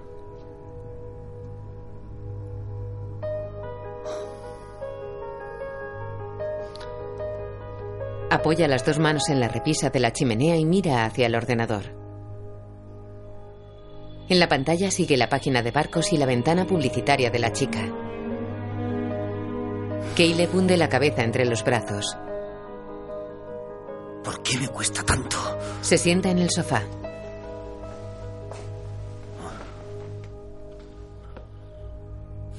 Coge el cuaderno con tapas de piel. Lo abre y lee. Día 23. Cuidado con los parásitos. Un parásito es cualquier cosa que se adhiere a ti o a tu pareja y le chupa la sangre a tu matrimonio.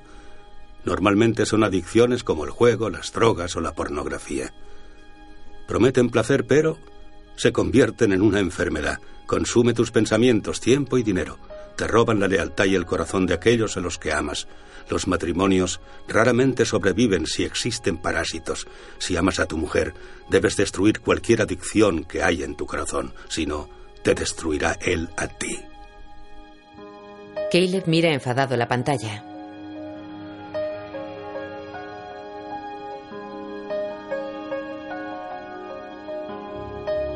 Cierra el cuaderno y se levanta. Agarra el monitor y lo coloca fuera sobre una mesa del jardín. Coge un bate de béisbol y lo levanta ante el monitor.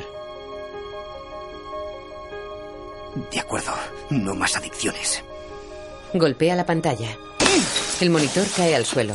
Coloca el ordenador sobre la mesa. Se prepara para batearlo.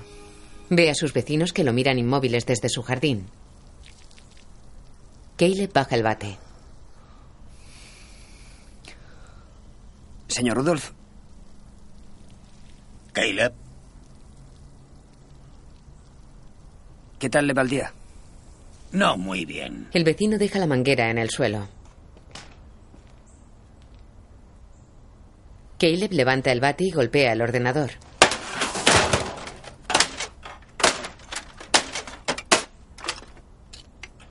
Deja caer el bate y se va. Irma, no quiero verte hablando con ese muchacho. Es muy raro. Entra en su casa. Los raros se reconocen. Kat sale de su coche aparcado en el garaje de su casa. Ve el monitor y el ordenador rotos en el cubo de basura. Entra en la casa mirando el correo que deja sobre la mesa del comedor. Deja las llaves y pasa al salón. Se detiene asombrada. Sobre la mesa del ordenador ahora hay una lamparilla con libros, un jarrón con rosas rojas, un retrato de ella y una nota que dice... Te quiero más. Mira las flores pensativa. Caleb corre por las calles de la urbanización. La imagen funde a negro. Kat deja un sobre a Caleb en la mesa del comedor. Él duerme en su cama. Despierta y mira la hora. Son las 6.47. Se levanta. Entra en el salón. Va en pijama y camina descalzo.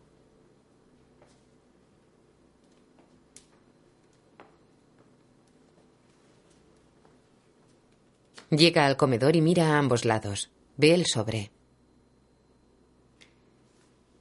Lo coge sonriente. Saca la carta. Disolución de matrimonio.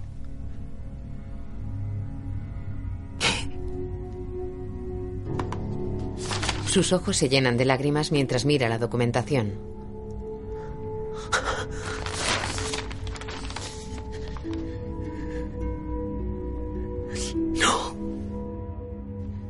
Se deja caer al suelo, suelta los papeles y hunde la cabeza entre sus manos.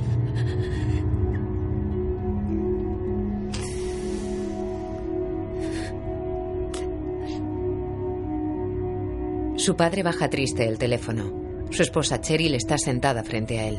Le acaricia el brazo. La imagen funde a negro. Kat llega en su coche a la residencia RMS.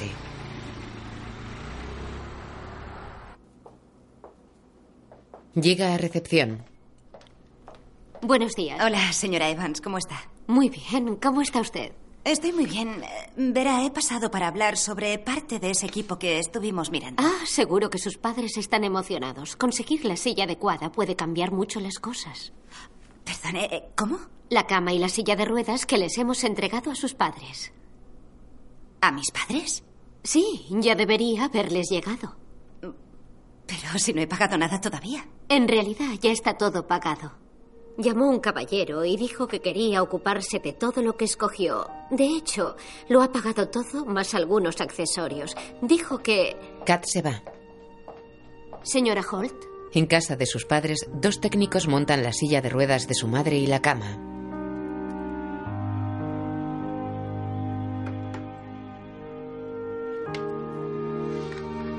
Kat entra y abraza a su padre. ¿No es maravilloso? Se la ve muy bien. Se agacha junto a su madre. Hola, mamá. ¿Estás contenta? En el hospital, el doctor Keller está en el control de enfermeras. Llega Kat. Doctor Bishop, acuda a urgencias, por favor. Doctor Bishop.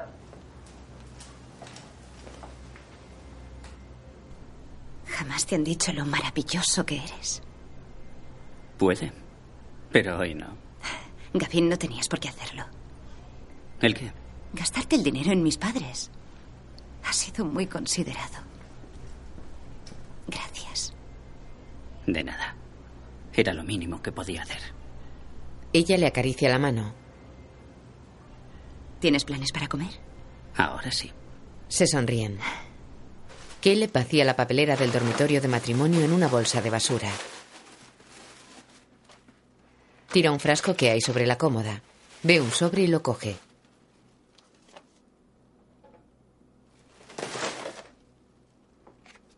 Lo abre, saca un tarjetón y lee. Querida Catherine, no sabes cuánto me ha gustado poder conocerte. Me doy cuenta de que pienso en ti muy a menudo. Y tengo muchas ganas de volver a verte. Gavin. Queda pensativo. Luego habla por teléfono. Ah, sí, necesito saber si hay algún Gavin trabajando en el hospital. No, solo tengo el nombre de pila. Caleb camina por los pasillos del hospital. Viste su uniforme de bombero. Pregunta a un celador. Luego camina en la dirección indicada por el sanitario. El doctor Keller está en su despacho. Entra Caleb. Doctor Keller. ¿Sí? Caleb Hall. Tenemos que hablar. Ahora no es un buen momento. Estoy a punto de hacer las rondas. Pues tendrán que esperar. Se trata de Catherine, mi mujer. De acuerdo. ¿En qué puedo ayudarle? Ya sé lo que está haciendo. No tengo intención de hacerme a un lado mientras le roba el corazón a mi mujer. He cometido errores, pero todavía la quiero. Que quede claro que yo también la quiero. Y como estoy casado con ella, diría que le llevo ventaja. Cierra el puño ante el doctor que retrocede asustado. Por cierto, gracias por curarme la mano. El dedo anular está mucho mejor. Sale del despacho. En el pasillo junto a la puerta una enfermera está boquiabierta. La mujer se aleja caminando deprisa. Keller sigue asustado en su despacho. Abre un cajón. Saca una alianza que mira y hace ademán de ponerse. Se la quita y la guarda de nuevo en el cajón. La enfermera está en el control con otras compañeras. Acabo de ver a Caleb en el despacho del doctor Keller y tenía el puño levantado y le decía que... Oh, Llega Kat. ¿De qué hablabais? Hola, Kat. ¿Cómo te va, guapa? Muy bien. Os habéis callado de repente. ¿Por qué hemos decidido dejar de hablar? ¿Qué te cuentas? Pues que tengo una entrevista en unos diez minutos, pero eh, me preguntaba si habéis visto al doctor Keller esta mañana. Ah, creo que está haciendo sus rondas en la octava planta. Vale, nos vemos luego. Hasta luego. Kat se va. ¿Por qué no se lo has dicho? Porque no es asunto nuestro. Pero si nos lo has contado. Porque no quiero que sepa que sus asuntos son asunto nuestro, aunque no lo sean. Ah, ya. Ah, ya. Kat camina por un pasillo. Se cruza con Keller. ¿Cómo estás? Ah, hola, Catherine. ¿Cómo está el buen doctor? Ah, muy ocupado, la verdad. ¿Sigue en pie lo de comer juntos? Ah, la verdad es que tengo un montón de asuntos atrasados y debería ponerme al día. Vale, pues ya hablaremos más tarde. Genial. Vale, nos vemos por aquí. Adiós. Ella queda pensativa.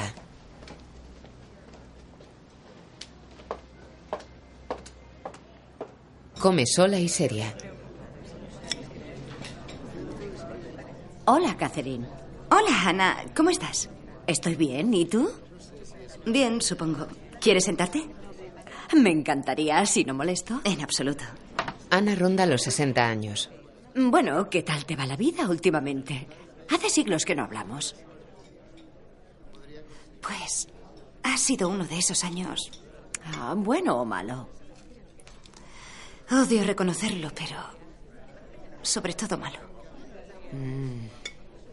Estoy en una encrucijada y sé que cualquier camino que tome cambiará mi vida. La vida tiene estos momentos. Disculpa un minuto. Agacha la cabeza y cruza las manos en actitud de rezo. ¿Y ya has decidido qué camino tomar? Ah, creo que sí. Aunque es difícil no tener dudas. Perdona mi indiscreción, pero... ¿Tiene que ver con las relaciones? Pues sí. Catherine, eres muy joven. Estaría bien que tomaras las decisiones con cuidado. Eso intento. Pero estoy cansada de sentirme vacía. Es fantástico poder contar con alguien que realmente se preocupa por ti. Disculpa, pero estamos hablando de cierto médico, ¿verdad? Supongo que no es un secreto. Hablamos muy a menudo. Me he fijado en cómo actuáis siempre el uno con el otro. Pero También me pregunto cómo se sentiría tu marido. Mi marido ya ha tenido su oportunidad. Y el doctor Keller es un buen hombre. Me trata mejor de lo que mi marido me ha tratado en años. Me escucha, me hace sentir importante. Hacía muchísimo tiempo que no me sentía así, ¿sabes? Siempre es bueno sentirse así. Pero, cariño, si ese médico te ronda sabiendo que estás casada, ¿qué te hace creer que no hará lo mismo con otras? No quiero seguir hablando de esto, Ana. Es demasiado personal. Oh, Catherine, lo siento. No pretendía incomodarte. Tengo que irme. Me alegro de verte. Coge su bandeja y se marcha. Ana queda pensativa.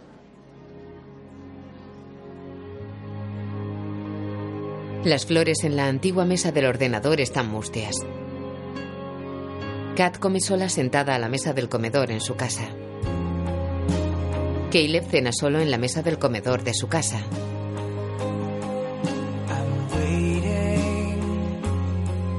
Caleb está abatido sentado en la parte superior de un camión de bomberos. Mira la alianza que lleva puesta.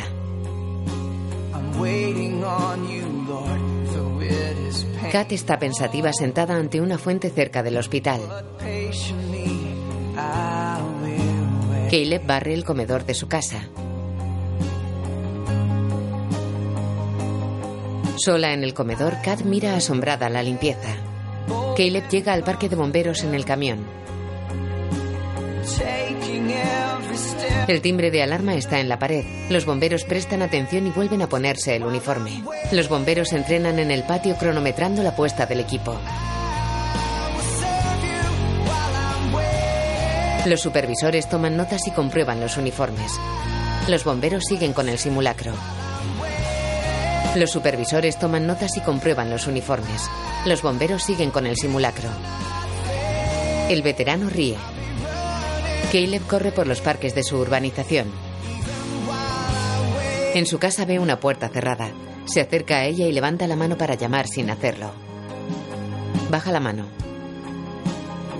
Se aleja de la puerta y apaga la luz del distribuidor. En su cuarto está arrodillado y con los codos en el suelo. De día está sentado sobre un grueso tronco en el bosque. En el gimnasio ejercita las piernas en una máquina. En el bosque está de pie dentro del círculo formado por los troncos que están ante la cruz de madera. Un camión de bomberos saca los gatos de apoyo. Los hidráulicos elevan el camión. Eric sube por la escalera extensible. Mira abajo. Le animan a seguir y él lo hace. Está a gran altura y sigue subiendo hasta el final de la escalera. Caleb lee el cuaderno de piel recostado en su cama. Friega en la cocina. Seca y guarda los platos. Kat ve todo limpio. Sorprendida abre el armario de los platos y los ve colocados. Cierra el armario y se pone en jarras mirando asombrada. Caleb va sonriente en el camión de bomberos. De noche el camión está ante una casa en llamas. Los bomberos apuntan las mangueras contra el fuego. Por la mañana siguen echando agua contra la casa rodeados de humo.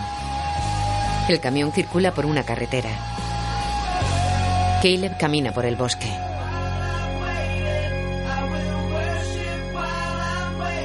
Caleb entra en el salón de su casa y coge extrañado el bolso y las llaves de Kat.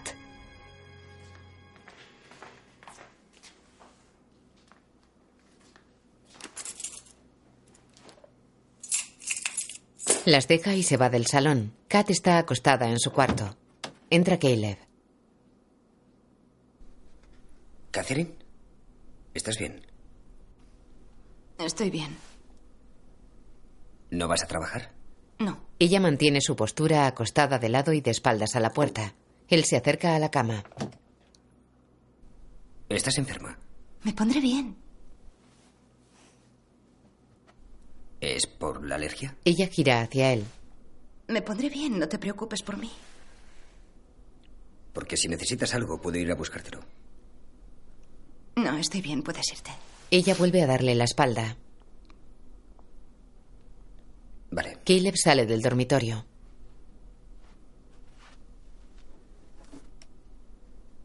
Ella mira la puerta cerrada. Con semblante enfermo y disgustado se lleva la mano a la frente. Caleb vuelve con una bolsa y un vaso de plástico. Ella mira sorprendida.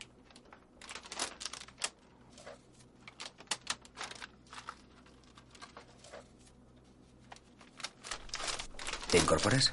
Ella lo hace recostándose sobre los almohadones. Él pone el dorso de su mano sobre la frente de Kat.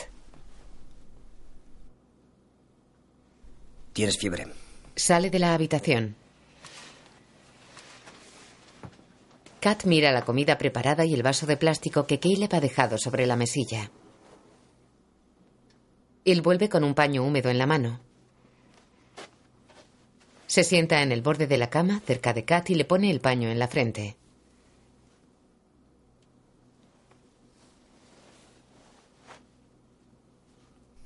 Saca una pastilla. Toma.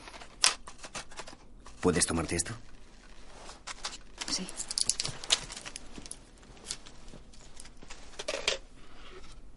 Ella la toma mirando a su marido seria y sorprendida.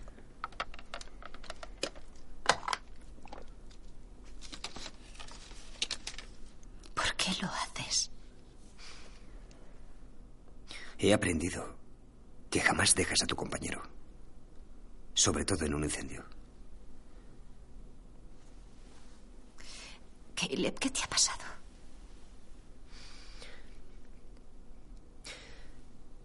Mi padre me preguntó si había algo en mí que quisiera salvar nuestro matrimonio. Y me dio algo.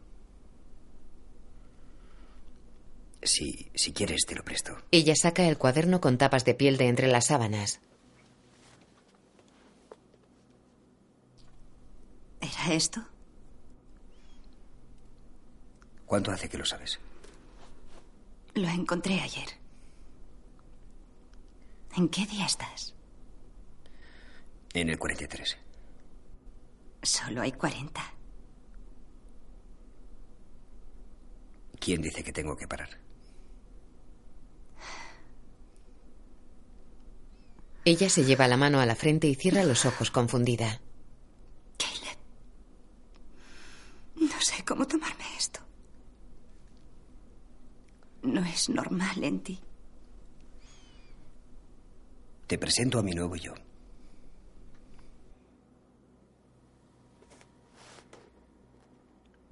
Al principio no querías hacerlo, ¿verdad? No. Pero cuando iba por la mitad me di cuenta de que no sabía lo que era el amor. Y una vez lo comprendí, quise seguir. Caleb, quiero creer que todo esto es verdad. Pero no estoy preparada para confiar en ti. Lo, lo entiendo. Pero tanto si llegas a hacerlo como si no, quiero que sepas una cosa. Se pone de rodillas ante ella.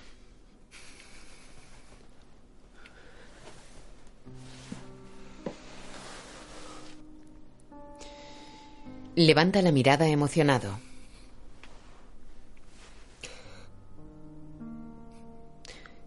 Lo siento.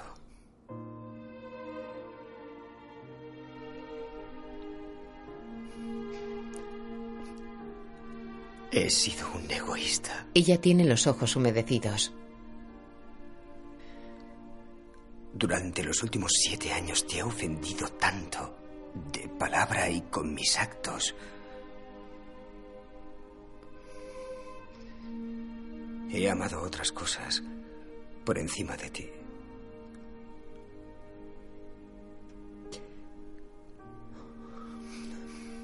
En las últimas semanas, Dios me ha regalado un amor por ti que jamás había sentido. Ella llora.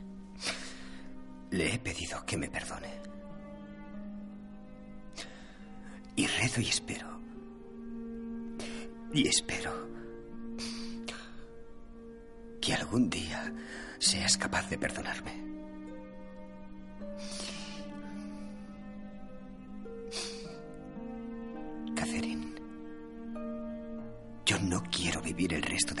Sin ti.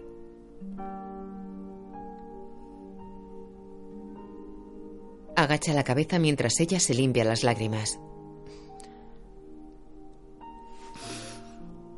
Tengo que entregar los papeles del divorcio a mi abogado la próxima semana. Verás. ah,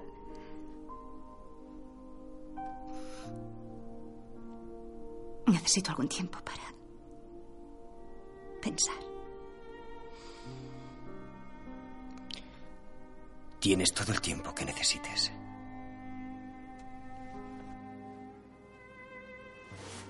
Se levanta y sale del dormitorio. Ella le sigue con la mirada.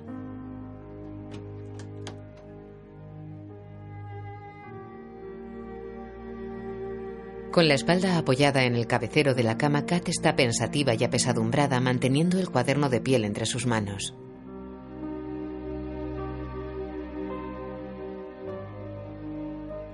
Llega a la recepción de la residencia. Hola, señora Holt, ¿cómo está? Bien, gracias. Espero que sus padres estén bien. La cama y la silla nueva son de mucha ayuda. Me alegro mucho. ¿Qué puedo hacer por usted? Verá, necesito unas sábanas para la cama de hospital de mi madre. Claro, todavía nos quedan varios juegos. Genial. Eso es lo único que el doctor no añadió a la lista cuando compró la silla y la cama. ¿El doctor? Sí, el doctor Keller, nuestro filántropo secreto. Ah, no fue el doctor Keller el que pagó todo eso. No, estoy segura, hablamos de eso. Señora Holt, si no recuerdo mal, nos pagaron 24.300 dólares por la cama y la silla, pero el doctor Keller no se ocupó de todos los gastos. ¿Qué? Del total, el doctor Keller cubrió 300 dólares. ¿Y quién pagó el resto? Su marido, Caleb. Hace dos semanas vino y lo pagó todo. Pensaba que lo sabía. Hace dos semanas. Sí, me dijo que no se lo dijera a nadie, pero no pensaba que eso la incluyera a usted. Fue hace dos martes. Llamó para preguntar el precio de la cama y de la silla de ruedas. Con los ojos llenos de lágrimas, Kat gira y se aleja despacio del mostrador.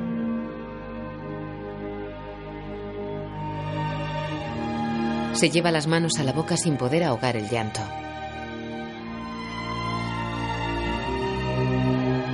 En su casa abre un cajón de la cómoda y rebusca entre la ropa. ¿Dónde está? Lo cierra y busca entre la ropa de otro.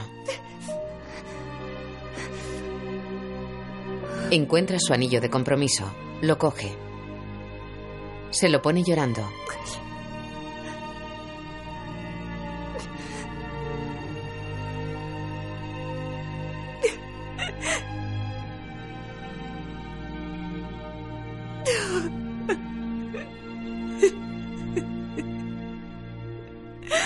Se mira en el espejo y se retira el pelo de la cara.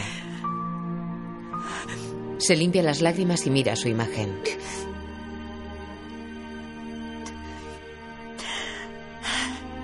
Se peina con los dedos. En el cuarto de baño se cepilla el pelo ante el espejo y se maquilla sin dejar de llorar.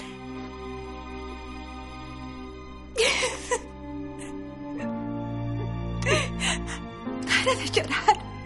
Caleb y tres bomberos están sentados a una mesa en el comedor del parque. Vale, explica Recer. No se lo sabe. Rescate, exposición, contención, extinción. Capitán, revisión. ¿puedo hablar contigo? ¿Ahora mismo? Sí, señor. Caleb se levanta y se acerca a Michael. Es correcto. ¿Pasa algo? Catherine está afuera. ¿Mi Catherine? Sí, señor. Extrañado, Caleb sale. Michael sonríe. Caleb llega al garaje.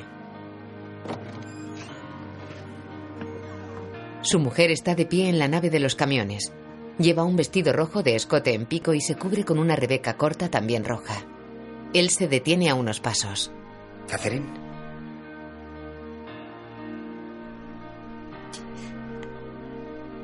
No te había dicho que eres un buen hombre? Lo hago ahora. Los dos se miran emocionados. Y si no te había dicho que te perdono, lo hago ahora.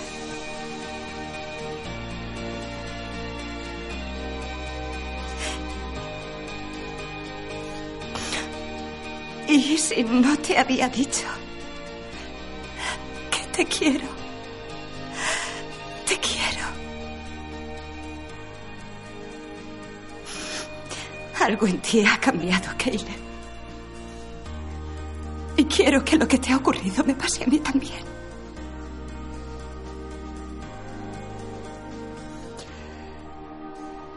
Es posible. Ella levanta la mano mostrando su anillo. Es demasiado tarde para pedirte que envejezcas a mi lado. Corren el uno hacia el otro y se funden en un abrazo.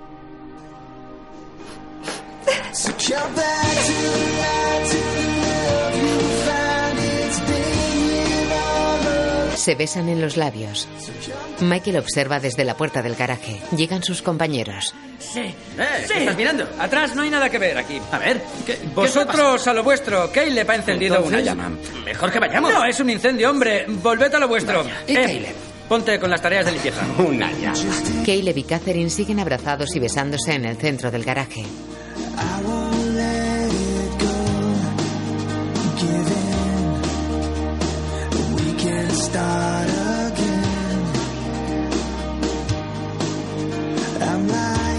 Los dos visten pantalón y cazadora y se acercan a la cruz de madera a orillas del río. Cogidos de la mano se detienen ante la cruz.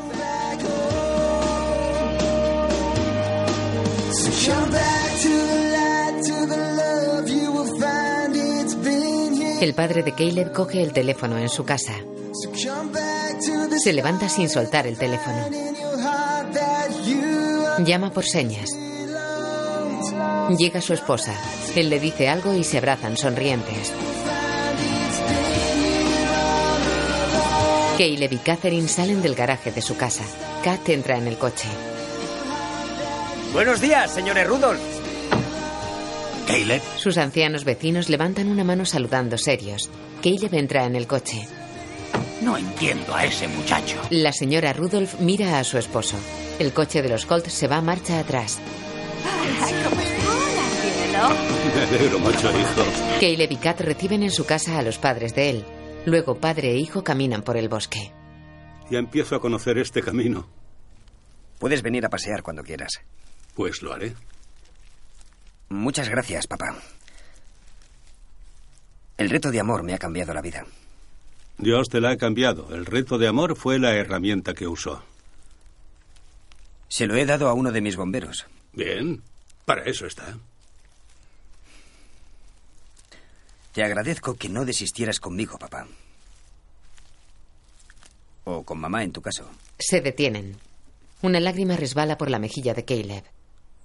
Caleb, quiero ser un hombre de Dios. Y he aprendido mucho. Pero hay algo que debes saber.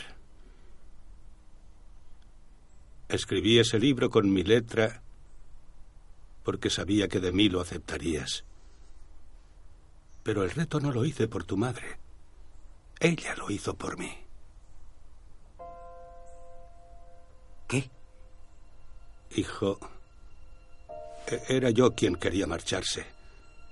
Pero Dios se apiadó de tu madre y ella rezó y me amó sin condiciones. Fue a través de su ejemplo que llegué hasta Cristo. ¿Mamá lo escribió? Es una bendición para mí. Ha evolucionado mucho, la quiero con todo mi corazón. Una lágrima resbala por la mejilla de Caleb. Papá, he... He sido muy injusto con ella. Se merece todo tu respeto. Caleb mira hacia su casa y a su padre que asiente sonriendo. Caleb corre hacia su casa.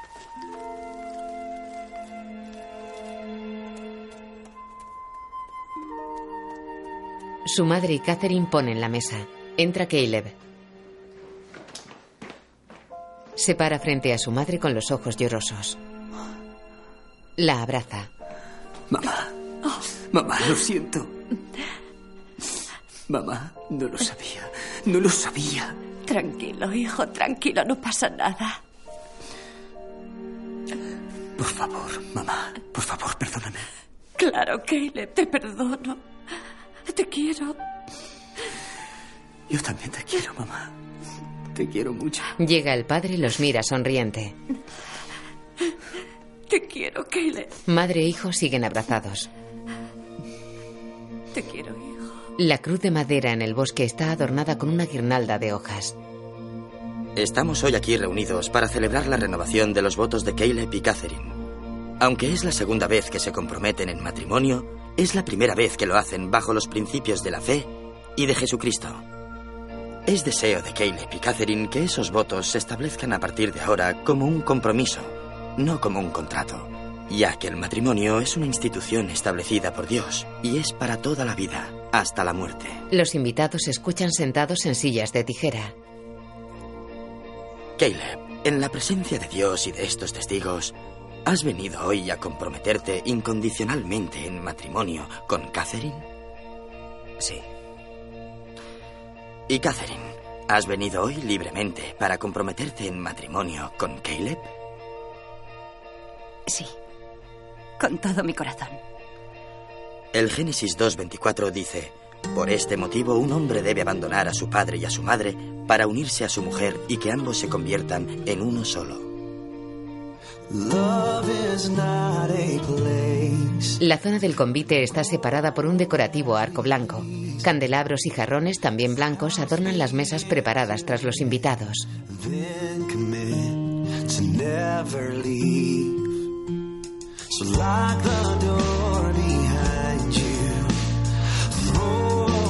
Un retrato de Caleb y Kat con un perro está sobre una mesa.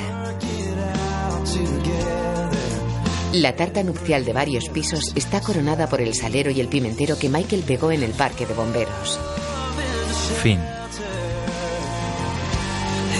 La imagen funde a negro y aparece un rótulo con letras blancas.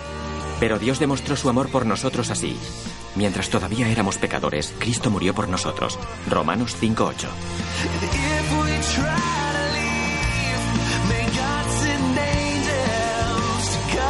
Caleb Hall, Kirk Cameron, Catherine Hall, Erin Betea, Michael Ken Bevel, Wayne Stephen Derban, Terrell Eric Young, Eric Jason McLeod, John Hall Harris Malcolm, Cheryl Hall Phyllis Malcolm, Gavin Keller Perry Rebel, dirigida por Alex Kendrick, guion de Alex y Stephen Kendrick, director de fotografía Bob Scott, música compuesta por Mark Willard. Guión audio descriptivo en sistema UDESC, escrito por Antonio Vázquez, sonorizado en Aristia Producciones, Dirección de Cultura y Deporte de la ONCE.